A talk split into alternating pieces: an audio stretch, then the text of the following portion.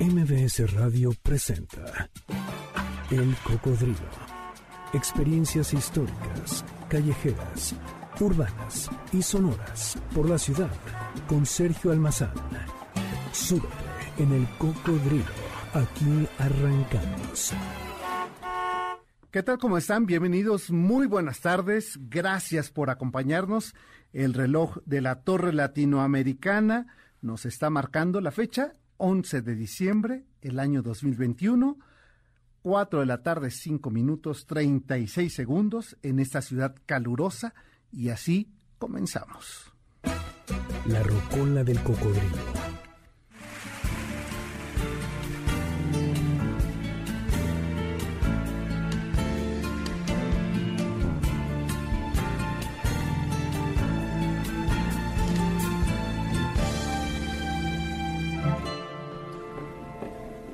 Yo sé que nunca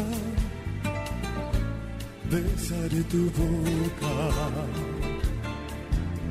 tu boca de púrpura encendida. Yo sé que nunca llegaré a la loca. Y apasionada fuente de tu vida la tarde de hoy, la rocola con los temas, la poesía, la inspiración de Ricardo López Méndez, El Bate, el poeta musical.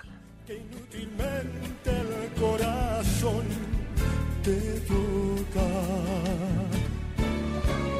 Pero a pesar de todo yo te quiero.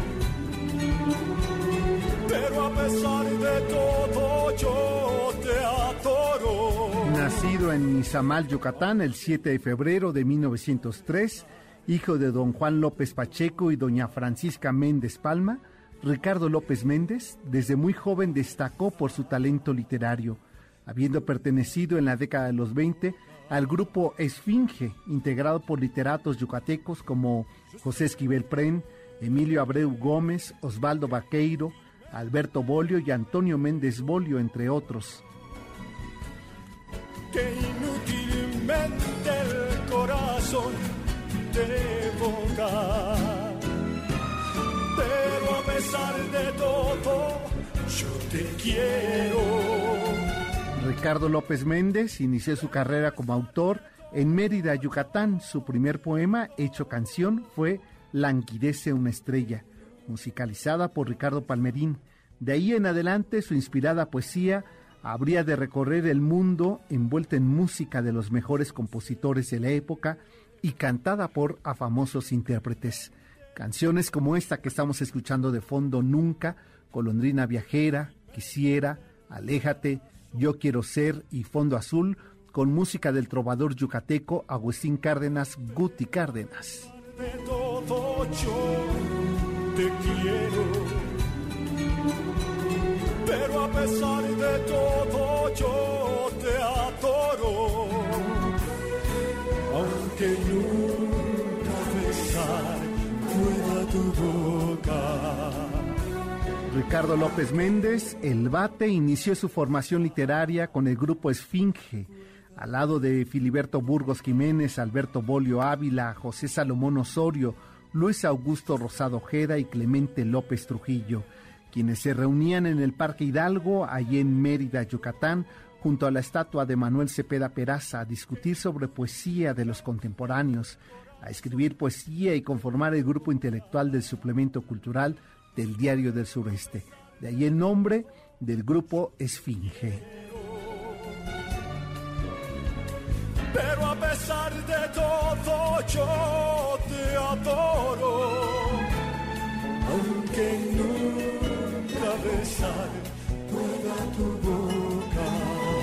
Ricardo López Méndez comenzó a escribir y a relacionarse con el grupo de músicos como Guti Cárdenas, Ricardo Palverín, con quienes trabajó en poesía y lírica. Fue director de la Biblioteca Pública y asesor de Felipe Carrillo Puerto, cuando éste fue gobernador de Yucatán por allí de los años de 1920 al 24. Pero en 1927 se trasladó a la Ciudad de México como representante del gobierno yucateco. Posteriormente trabajó como periodista y locutor, fundó la XELM en Ciudad Mante, Tamaulipas, primera estación radiofónica rural de México. Fue vicepresidente de la Sociedad de Autores y Compositores de Música.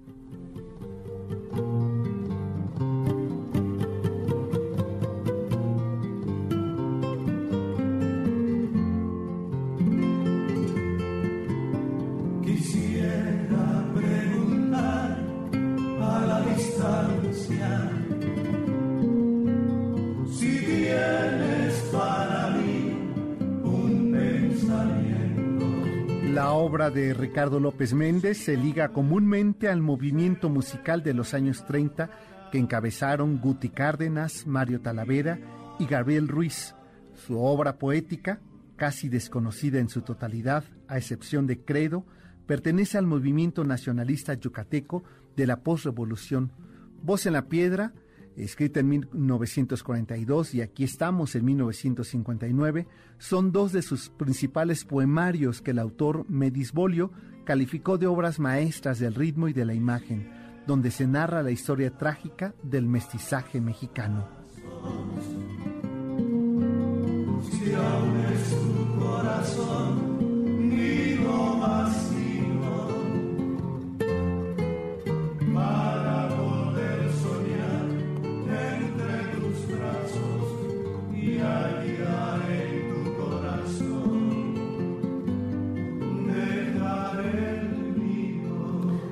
Sería el propio Antonio Méndez Bolio quien le otorgó la dignidad de El Bate a López Méndez, aduciendo que nadie había captado con más intensidad y cercanía el maravilloso misterio de la patria mexicana. Además de poeta y escritor, Ricardo López Méndez se desempeñó como periodista, locutor, radiodifusor y publicista. Colaboró en la XCW desde su fundación junto a otros famosos locutores como Pedro de Lille, Alonso Noriega y Manuel Bernal. También fundó y dirigió varias estaciones de radio en territorio mexicano, desde Tamaulipas hasta Yucatán y Quintana Roo. Y como periodista, trabajó en varios diarios de Yucatán y de la Ciudad de México. Eh, por ejemplo, el diario de Yucatán, el Universal Gráfico, Excelsior, Novedades y el Nacional, donde se publicó por más de 40 años sus artículos.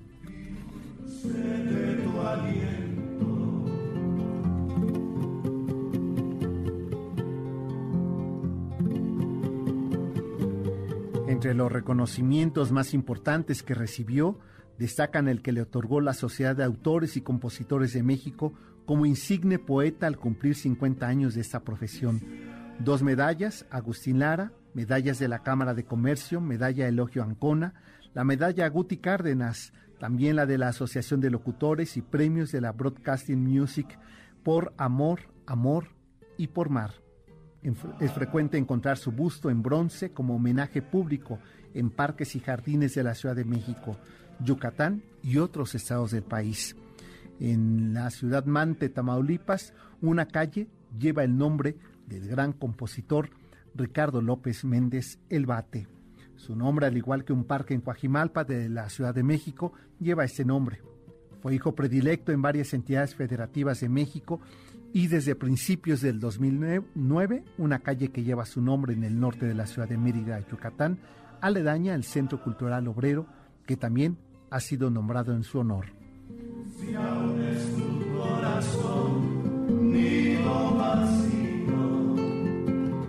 En el año 2010, la Asociación Nacional de Locutores, AC, otorga una medalla al periodismo cultural que lleva su nombre, Ricardo López Elbate. Este 2021, la medalla que lleva su nombre eh, ha sido entregada a este programa y a un servidor y por ello esta tarde hemos querido en esa gratitud dedicar la rocola del cocodrilo a las composiciones hechas canciones de Ricardo López El Bate.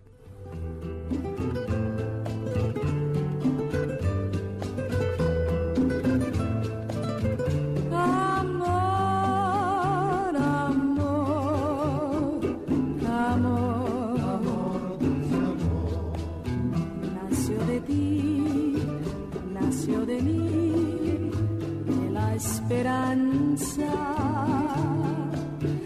Amor, amor, amor, amor nació de Dios.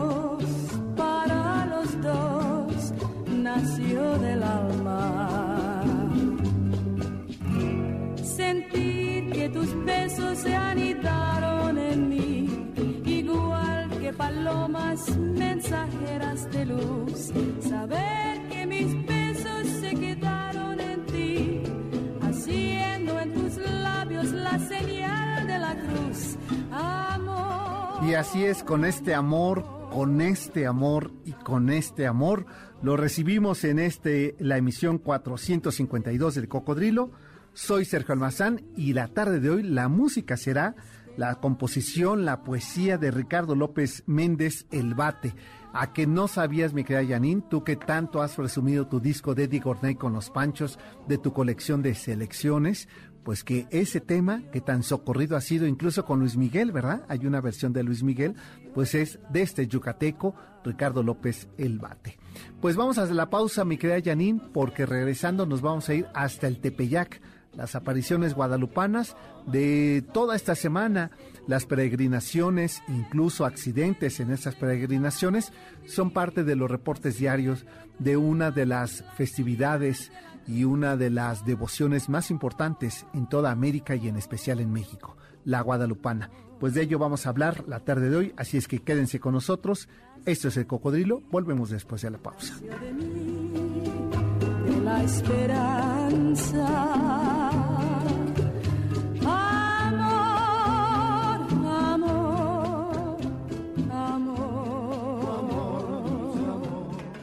Cocodrilo regresa después de esta pausa. No te despegues. MBS 102.5. Ya estamos de regreso. Sigamos recorriendo la ciudad en el cocodrilo con Sergio Almazán, aquí en MBS 102.5.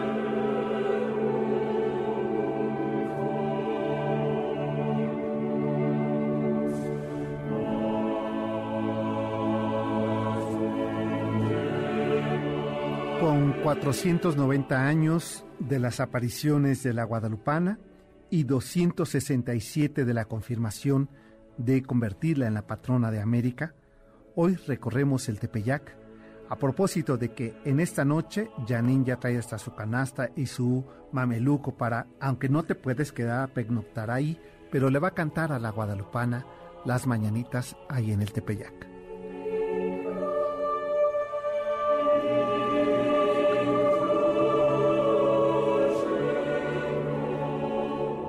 Me ha corregido Janine, dice que no, que no trae mameluco, que ella trae su, eh, su bata de sembrina eh, con motivos navideños y guadalupanos. Hago esa corrección y ahora sí, vámonos hasta el Tepeyac.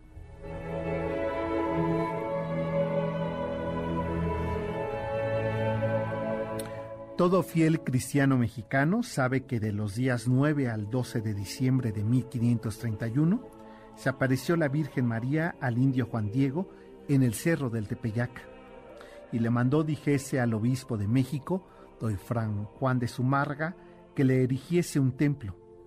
Dudó el obispo y pidió una señal al indio mensajero, el cual por orden de la señora cortó rosas de ese lugar y las llevó al prelado, admirándose los dos de que al abrir la capa en las que llevaba envueltas esas rosas, apareciese milagrosamente pintada una imagen que hoy México venera con el nombre de Nuestra Señora de Guadalupe del Tepeyac.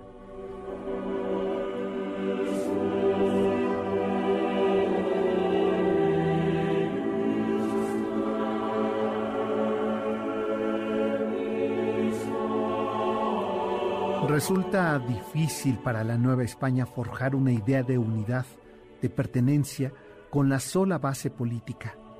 Dicho de otro modo, era muy difícil forjar una matriz de conciencia identitaria eh, si no era a través de la otra conquista, la conquista de la fe. A mediados del siglo XVII apareció el motivo perfecto que proporcionaba la matriz que podía identificar a los oriundos de esta nueva tierra con la idea de patria, Esa matriz era la Virgen de Guadalupe del Tepeyac.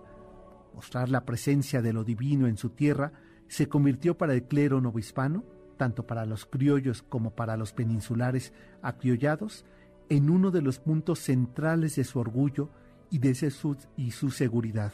Se trataba de una virgen no importada, de una que estaba justamente aparecida en el mismo lugar donde los mexicas, es decir, los indios prehispánicos, adoraban a su madre diosa, Tonantzin.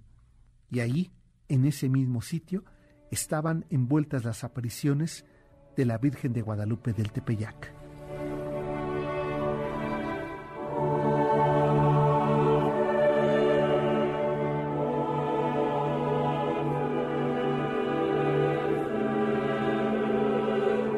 Por lo que no era de extrañar que el clero novohispano fuera el sector de mayor conciencia identitaria, ya que era el más ilustrado y el único que poseía una conciencia de grupo gracias a su condición estamental. Los clérigos eran además quienes ejercían el monopolio sobre la doctrina, la liturgia y la moral, y a través de ellas sobre el arte, la imprenta, la educación y la beneficencia. Este pasaje el de las apariciones de la Virgen de Guadalupe en el Tepeyac, nos remite a la Nueva España cuando tras el nuevo furor guadalupano de mediados del siglo XVII se construyó un nuevo santuario dedicado a la Virgen del Tepeyac.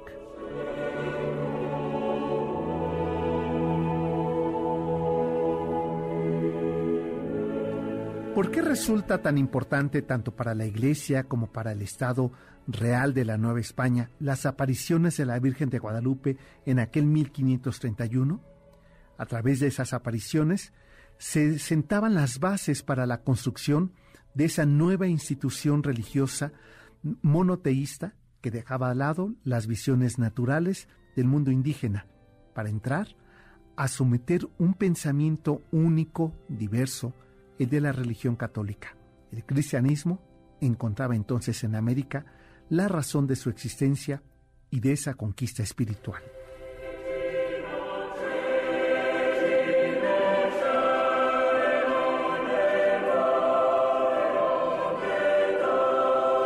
¿Cuál era el objetivo de este impulso de las devociones guadalupanas?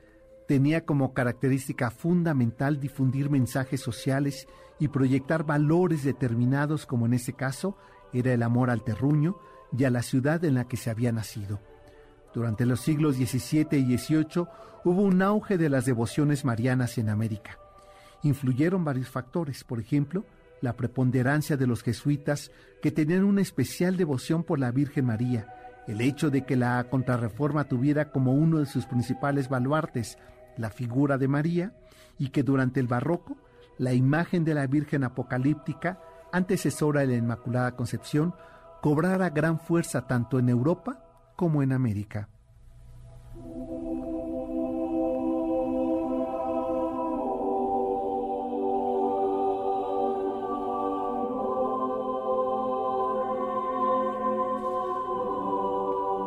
Para el siglo XVII, la Virgen de Guadalupe del Tepeyac cobraba importancia entre las sociedades criollas al convertirse en el emblema barroco religioso de identidad de la Nueva España.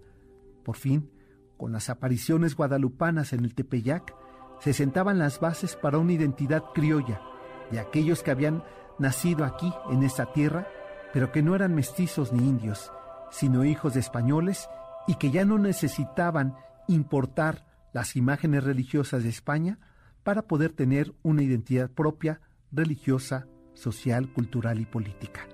La Virgen de Guadalupe era entonces la imagen por antonomasia de los criollos.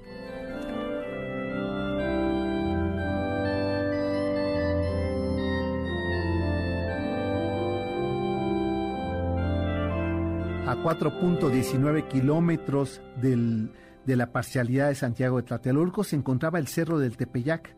En esa distancia estaba limitada por la laguna de Texcoco, al oeste por los ríos de Tlanepantla y de los Remedios, que se juntaban en el río Unido llamado posteriormente Río de Guadalupe. Detrás del cerro de 40 metros de altura se desprendía la Sierra de Guadalupe que la formaban cuatro cerros, llamados Santa Isabel Tolá, Zacacinco y Guerrero, y el mencionado Cerro del Tepeyac, siendo esta última cumbre la más representativa de la pequeña cadena montañosa donde justamente los indios en el mundo prehispánico adoraban a Tonantzin, su madre. A partir del siglo XVI sería Guadalupe de Tepeyac quien ocuparía las devociones religiosas.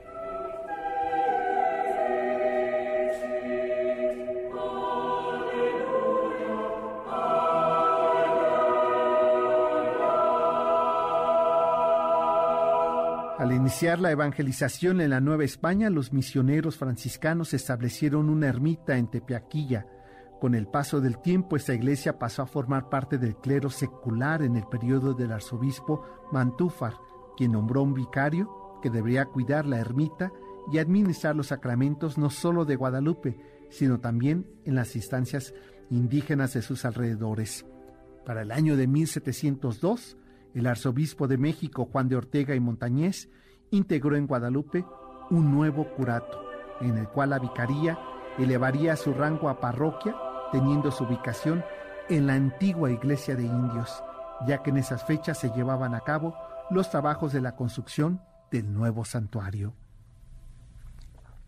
Y es así como los españoles fueron los primeros en integrar una congregación dedicada a la Virgen de Guadalupe del Tepeyac en su santuario. El 28 de abril de 1674 eligieron como su primer prefecto a don Isidro Sariñana y en 1675 el Papa Clemente X confirmó la conformación de la institución. Esta asociación estuvo integrada únicamente por sacerdotes de sus primeros años de existencia. Posteriormente se abrieron las puertas para que laicos españoles, sobre todo acaudalados y de prestigio, pudieran pertenecer a la Corporación Guadalupana. Y es así como inicia una vida religiosa que acompaña hasta nuestros días.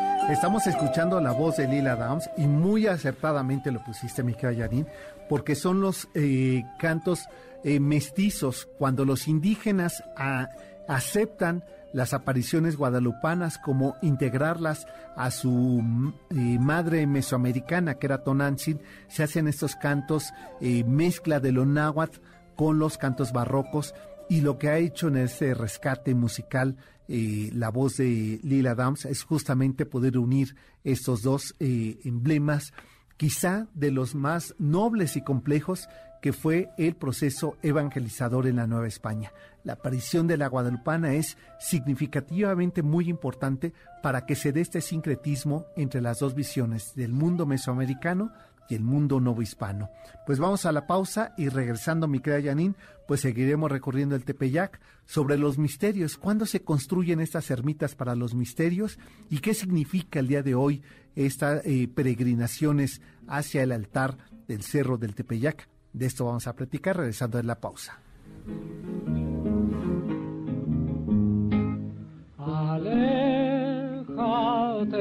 Mujer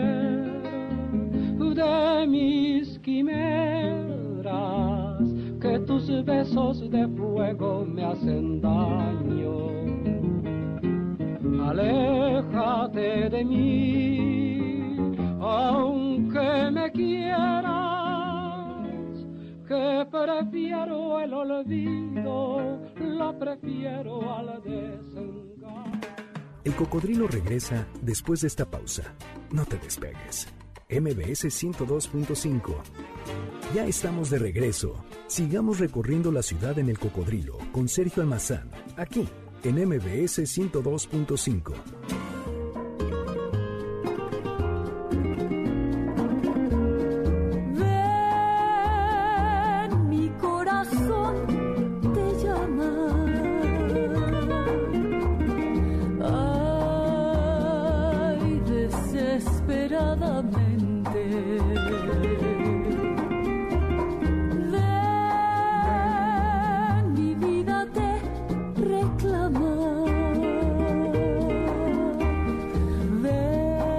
Desesperadamente es la letra de Ricardo López Méndez, El Bate, eh, la música es de Ricardo Palmerín y la voz es de Susana Zabaleta.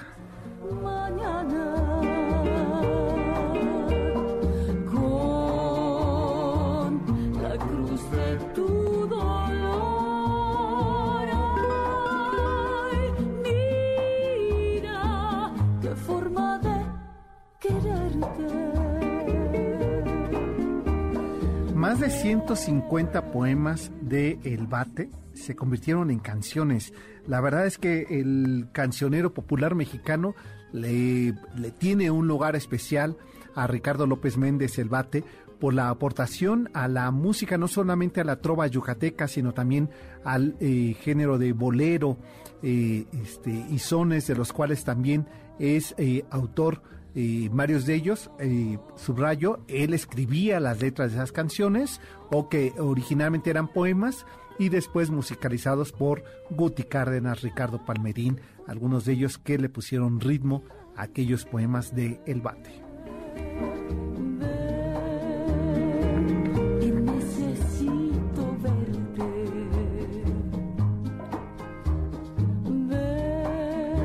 Aprovecho para enviar saludos Marta Sevillas desde Tecate, Baja California, este, que está muy interesante el programa de hoy y que la música le gusta. Pues qué bueno que estés disfrutando, eh, Marta, también a Claret.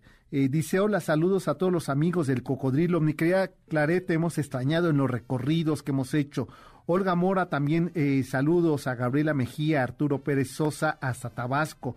Eh, Blanca Push eh, dice que está muy interesante el programa de hoy dedicado a las devociones de la Virgen de Guadalupe. Eh, Enrique Rodríguez Torres, gracias por acompañarnos. Dice que, ah, bueno, también nos manda Claret felicitaciones por el premio. Gracias. Olinto Natiu, enviamos también saludos hasta California donde nos está escuchando. Ismael Pérez Jiménez, buenas tardes, ¿qué tal? ¿Cómo estás? Saludos a toda la audiencia nos dice Ismael. Laura Melón, eh, también gracias por tus eh, saludos.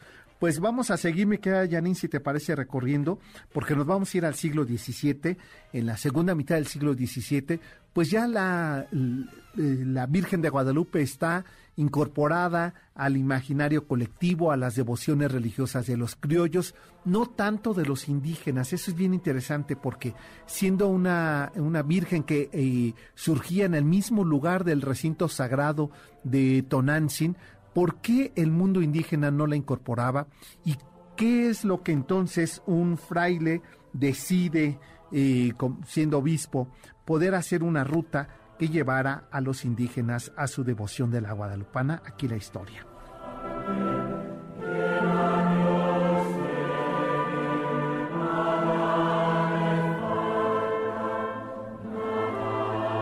Con la instauración de la cofradía de la Virgen de Guadalupe del Tepeyac, se participaba eh, varias de las sociedades novohispanas en el sacramento de la comunión Además, los sacerdotes congregantes tenían la obligación de ofrecer las misas el día de la festividad por los socios vivos y difuntos. Ellos eran los encargados de llevar la custodia con el Santísimo Sacramento durante la procesión hacia el Cerro del Tepeyac. Pero en 1675, el arzobispo de México, Fray Payo Enríquez de Rivera, encargó a las autoridades de la congregación la construcción de 15 torreones o monumentos que representarían los misterios del Rosario en la calzada de Guadalupe, conocida actualmente como la calzada de los misterios.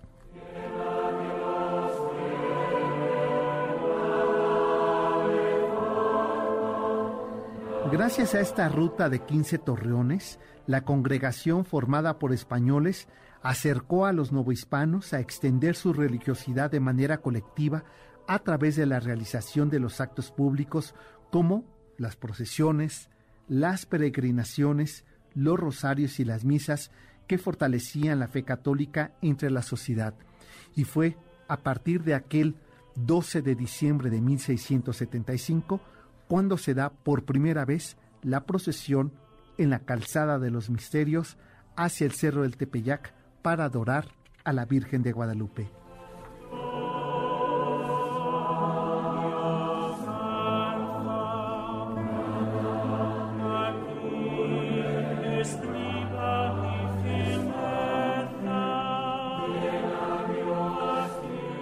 Durante el siglo XVII y entrado el siglo XVIII, las devociones guadalupanas, las peregrinaciones, eh, las ofrendas en ese periodo de diciembre se fueron haciendo cada vez más extendidas y cada vez participaban más no solamente criollos o peninsulares, sino también sociedad mestiza.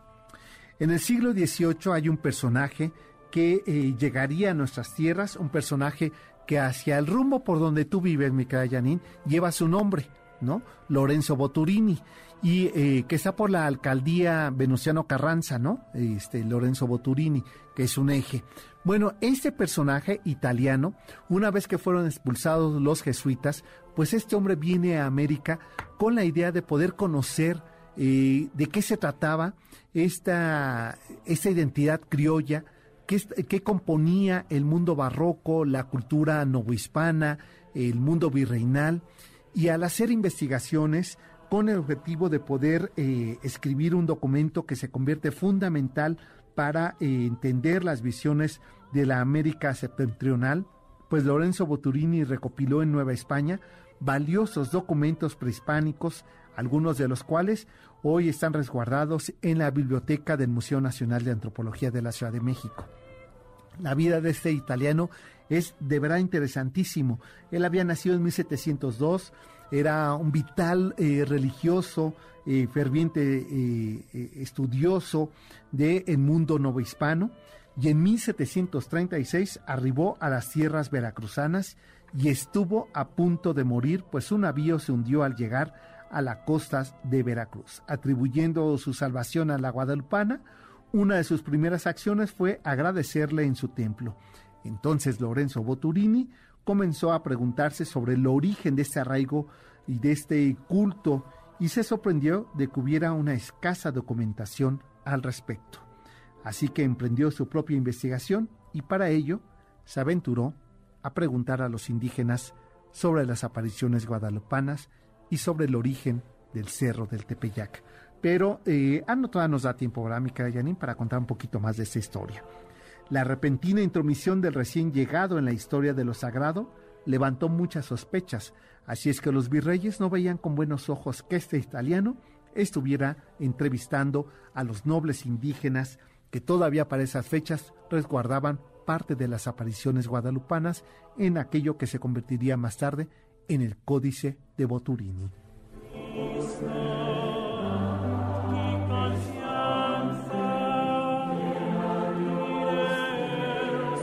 Gracias a los viajes que realizaría en Santiago de Tlatelolco, en eh, Azcapotzalco y más tarde en el Tepeyac, Lorenzo Boturini logró recabar una copiosa cantidad de documentos del pasado prehispánico.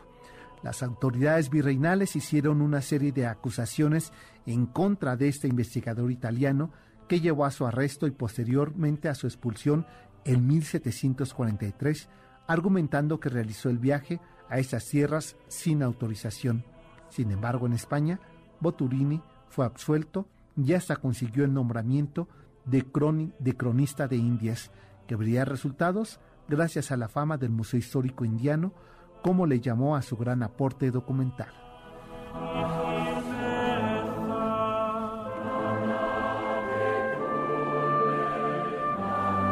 En 1746 eh, ocurre un hecho significativo eh, tanto en España, en el Vaticano, que va a impactar en la vida novohispana de México en especial. ¿Qué fue lo que ocurrió en aquellos años?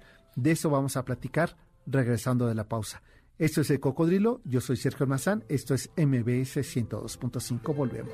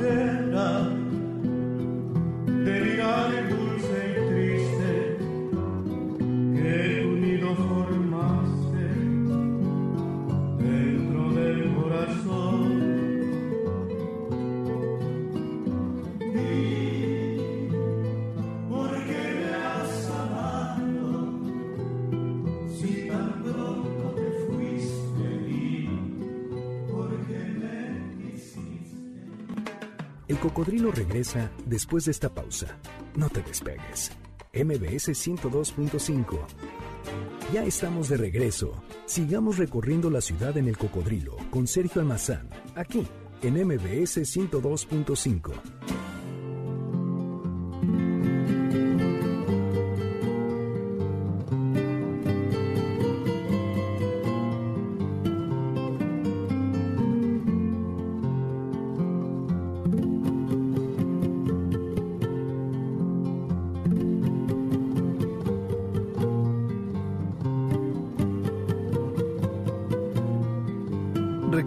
López Méndez El Bate es este cronista, este periodista, este poeta eh, y este precursor de la radio en, eh, México, desde eh, Tijuana hasta Mérida.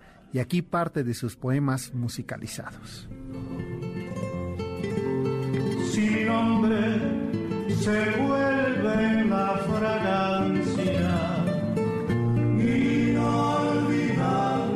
aprovecho para enviarle saludos a la familia. Eh, está conectado Moisés y su familia, a quien enviamos saludos hasta allá donde se encuentran acompañándonos. Alberto Aldama, gracias por acompañarnos. Olinto Natiu, muchas gracias por tus eh, comentarios. Enrique eh, Rodríguez Torres. Y antes de despedirnos, vamos a concluir por qué fue tan importante la presencia de este italiano Lorenzo Boturini en nuestras tierras y qué significó y qué relación tiene con las apariciones guadalupanas.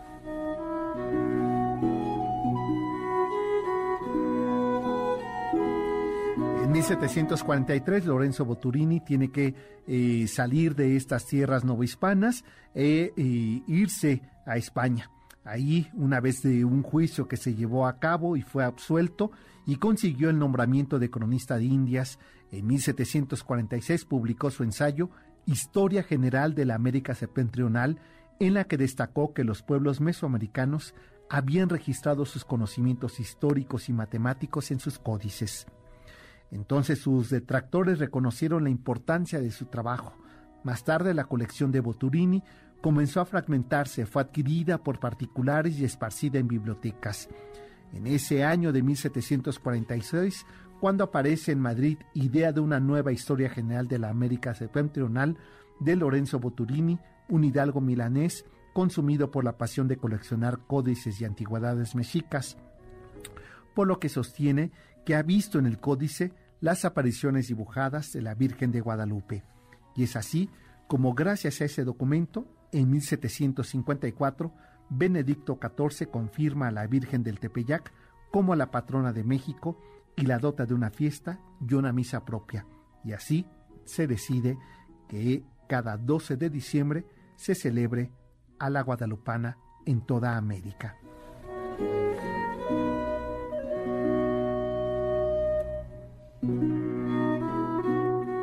Don Lorenzo Boturini murió en 1755, al año de enterarse justamente de que el eh, Vaticano había reconocido la existencia de las apariciones guadalupanas, sin redactar la gran historia guadalupana que concibió al recopilar los documentos indígenas, Boturini moría, moría en España. Pese a ello, para la posteridad quedó el hecho de cómo fue recibido, orientado y apoyado por los naturales americanos que le confiaron sus memorias que tantas generaciones resguardaron con recelo y cariño y que fueron el origen del el documento o códice de Boturini sobre las apariciones guadalupanas.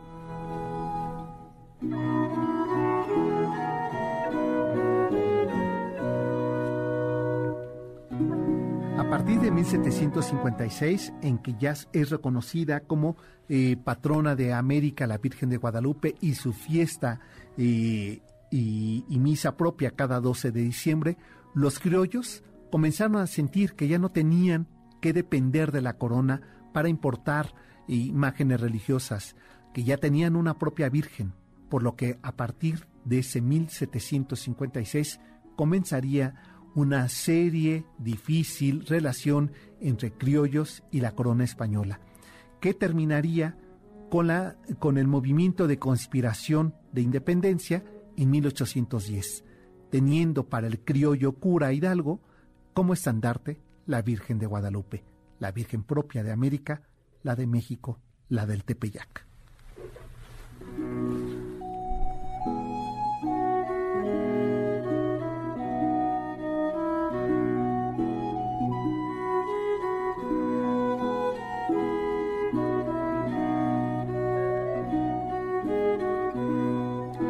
En su bula papal, Benedicto XIV, el 25 de mayo de 1754, sanciona a Nuestra Señora de Guadalupe como patrona del Reino de Nueva España y establece un día oficial de su fiesta, el 12 de diciembre, y a partir de ese momento, la Virgen de Guadalupe se convierte en Nuestra Señora del Tepeyac, pero también la patrona de América.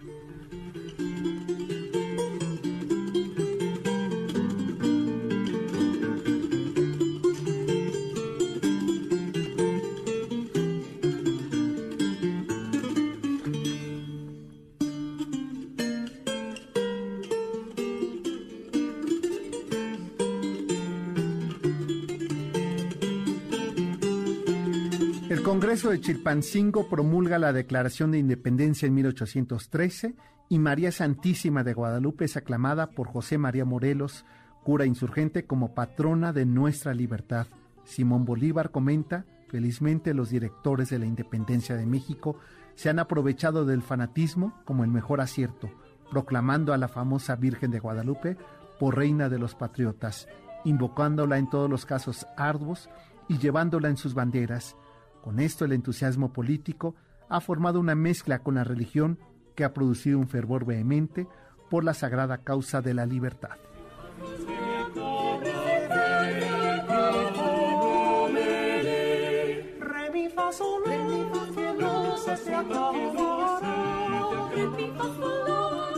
En la consumación de la independencia en 1821, Agustín de Iturbide no solamente reconoce la independencia de México, sino ante las Cortes españolas reconoce la relación de México con la Virgen de Guadalupe. No se acaba haciendo pan, y si es Dios como le como. Sobre buenos modales, ¿verdad? Sobre niñas bien y cómo comportarse en manual de Carroña. Eh, este, no, ¿verdad? No es de Carroña pero que bien valdría en estos días, mi querida Janine, romper los, los modos y los modales. Pues sobre buenos modales y buenas costumbres es de lo que nos tiene preparada esta tarde la mesa, el doctor Zagal con todo su banquete, que desde la colocación de los cubiertos en esta mesa que ya están dispuestos hasta la forma de comportarse en sociedad pues pásela bien. Nosotros nos encontramos el próximo sábado, el último programa en vivo, ¿verdad, mi querida Janine, de este 2021, para después tomar unas merecidas vacaciones y regresar después de Reyes, mi querida Janine, pero nos vemos nosotros para partir la rosca. Y aunque sé que no es de buenas conciencias ecológicas, aventaremos el globo, ustedes me disculparán. Y bueno, pues los encontramos el próximo sábado en punto de las 4 de la tarde. Quédense con el doctor Zagal y su banquete de mis quimeras, que tus besos de fuego me hacen daño. MBS Radio presentó El Cocodrilo. Experiencias históricas, callejeras, urbanas y sonoras por la ciudad. Sóbete en el cocodrilo. Nos escuchamos el próximo sábado aquí, en MBS 102.5.